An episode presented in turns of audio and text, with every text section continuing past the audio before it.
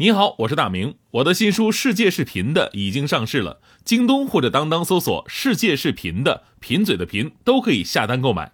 感谢您一直以来对我的支持，愿这本书能让您收获更多快乐。女士们、先生们，Ladies and Gentlemen，现在是大明脱口秀时间，掌声欢迎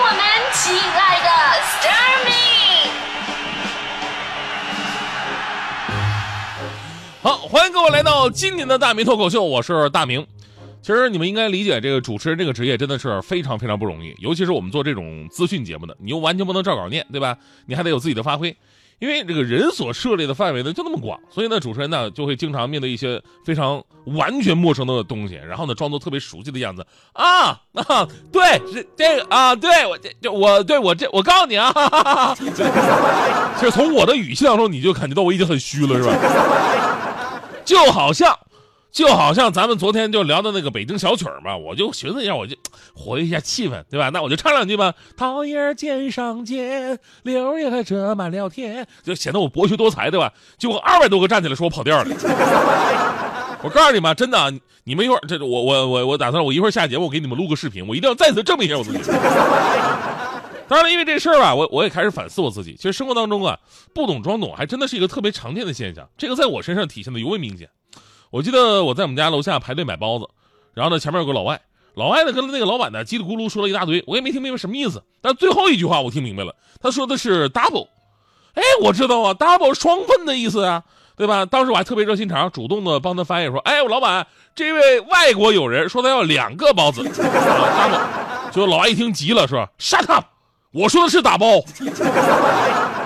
啊，打包啊，这 这么高难度的汉语词汇你都会，你汉语八级啊你这。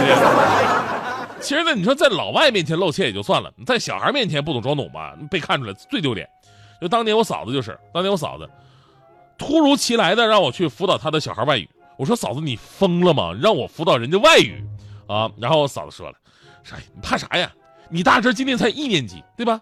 你就让他背背最简单的字母、单词什么就行了呗，这还不好混吗？我说啊，那行，那简单，对吧？结果让那孩子背单词的时候，我就发现，说英语啊，真的可能是遗遗传我们家的这这个风气。然后我就非常严肃的跟他说：“我说大侄啊，你这不行啊，那英语学的太差了吧？啊，到现在你连这二十四个英文字母你都背不下来，你说你是不是太过分了啊？我告诉你，你说我想当年那家伙。”就是小孩打断我说：“叔叔，英文字母是二十六个，啊，是二十六个吗？咱们学的教材不一样，所以呢，以小见大，生活当中啊，充满了很多不懂装懂的笑话。可能跟家人在一起呢，大家伙笑笑而已。但是如果在职场上面，不懂装懂就变成了一个非常致命的缺点啊。比方说，首先说年轻人啊。”年轻人啊，很多人不想在领导面前面露怯嘛，想好好的表现啊，就装作什么都懂，忽悠成了这种人的生活方式。他们的信条就是：这个世界既不属于八零后，也不属于九零后，更不属于零零后，而是属于脸皮厚。我当年有实实习生就是，我那会儿呢刚有微信，然后呢有一天呢，我我看就是人家的微信功能啊，比我这个微信功能多。我那会儿手机白痴，对吧？因为那会儿刚有什么智能手机不久。微信这东西呢，也是在你买手机的时候，到店里边人家给你直接装上的，然后你直接用就得了。啊，在之前我都用诺基亚嘛，所以我就不明白，我说，哎，为什么我这个微信跟别人的微信不一样呢？然后呢，我就用微信呢，就是问我那个实习生，我说这到怎么回事啊？啊，因为那时候也基本都是微信交流啊，我们那时候那个也不留不存什么电话什么的，啊，我就问他，你这，哎，你跟我说这个微信功能都从哪来的？就他微信回我，升级啊，你没升级吧？我说这还怎么升级啊？那边非常自信的跟我说：“你这样啊，明哥，你这你别别紧，别着急啊，咱咱们一步一步来啊。你呢，先把微信卸载了，卸载以后，下一步我再怎么做，我跟你说。”然后非常听话，我就把微信给卸载了，然后我就再也联 联系不上这个实习生了。哥，你好歹也先给我留个电话什么的，是是不是？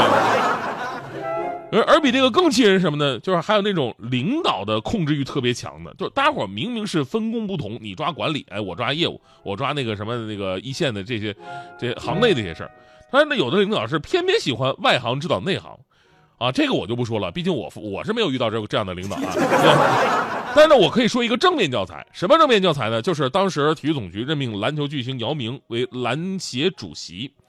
姚明我们都知道，中国篮球历史上最成功的球员，无论是他的资历、能力还有经历，他应该算是一个最内行的管理者了。所以说呢，给中国篮球带来的改变是立竿见影的。前不久嘛，这个中国男篮、女篮都拿了亚运会的冠军。当然，我们说按实力来讲啊，咱们本身一直以来在亚洲都是数一数二的，拿冠军呢也不算什么稀罕事儿。但这次男篮是勇敢的把队伍一分为二，分成了红队跟蓝队两支球队。红队呢以成熟的球员去打这个亚运会，蓝队呢以年轻球员为主，参加其他的比赛啊，同时进行。你要知道啊，在这个拿成绩当话语权的中国体育圈，尤其是对一个刚刚上任的负责人来讲，这个你需要很大的勇气呀，因为你把一个队儿拆成两个队儿，这势必会。这个削弱整体的实力，而这个时候正是你要成绩的时候。但是，其实这恰恰是一个非常内行的做法，因为中国篮球人才储备少，有潜力的年轻球员呢得不到什么锻炼机会。你看这个 NBA 的很多球星，不是说人家天赋真的比咱们强那么多，对吧？是强，但没强那么多，而是他们从小到大打了多少场正规的比赛，一级又一级的，在他们几岁的时候开始，一直打到了二十岁，这个咱们是无法想象的。所以呢，这次的结果最令人满意的不仅仅是拿了冠军，还有更多的年轻球员得到了大赛的锻炼，在未来他们就是中国国家队坚实的储备。所以在这里要给姚主席点个赞啊！但是，这个姚主席这个最近身材发福有点快，那天我在那看比赛呢啊，镜头转到场边姚明这儿，旁边有个小孩说：“哎呦，这胖子谁呀？懂球吗？跟他比比划划的。” 就很多时候我们不懂装懂是为了面子，但其实呢，不懂装懂反倒是一件特别面子的事儿。所以呢，我关于我觉得关于面子的逻辑应该是这样的：就当你放下你的面子去赚钱的时候，说明你已经懂事儿了；当你用赚回的钱把这个面子也赚回来的时候，说明你已经成功了；当你用面子就可以赚钱的时候，说明你已经是个人物了；而当你还停留在喝酒吹牛、不懂装懂、只爱所谓面子的时候，说明你这辈子活得真的一点面子都没有。所以平时呢，真得放下所谓的面子，去虚心学习，接触一些多接触一些东西哈。说到这儿就特别感慨，因为每个人的境遇啊、经历不一样，有的时候呢不是你不懂，而是你懂的只是一个方面而已。比方那天我们同朋友聚会，朋友聚会有几个新加入朋友，自我介绍一下吧。当时我跟一个女孩聊天，那女孩自我介绍说她大学上了五年，啊，我当时我就就就装的很懂的样子啊，大学上五年，那专升本是吧？这个女孩跟我说啊，不，我是硕博连读，啊，是吗？什么意思？所以我深深发现，就是原来我的世界呢，决定了我的眼界。所以要抬高你的眼界，必须要丰富你的世界。所以我决定了，以后啊，就是我在节目里边，我多多跟收音机前各位，咱们聊一聊那些贵族的啊生活范儿。我希望咱们朋友们有开过法拉利的、开过玛莎拉蒂的、开过迈巴赫的朋友，跟我讲讲这些车的性能，包括那些去过迪拜、美国的，跟我讲讲这个旅游的费用啊。去那的攻略啊，哪家饭店好吃啊，对吧？都跟我说一说，聊一聊。等我们年底同学聚会的时候吧，聊天的时候，我应该可以用得到这些。跟他们讲起的时候，就好像我真的去过一样。所以说，知识就是力量啊！前方的这条路，我没有停住脚步。就当我回头看看的时候，什么话都说不出。这昏暗的路灯拉长了我的身影，我多么希望在这个时候得到你们的祝福。每一个迎面走过来的人眼中，像黑夜一般的空洞，曾经像火一样燃烧的意志，不要让它熄灭。在心中，迎着一切向前冲，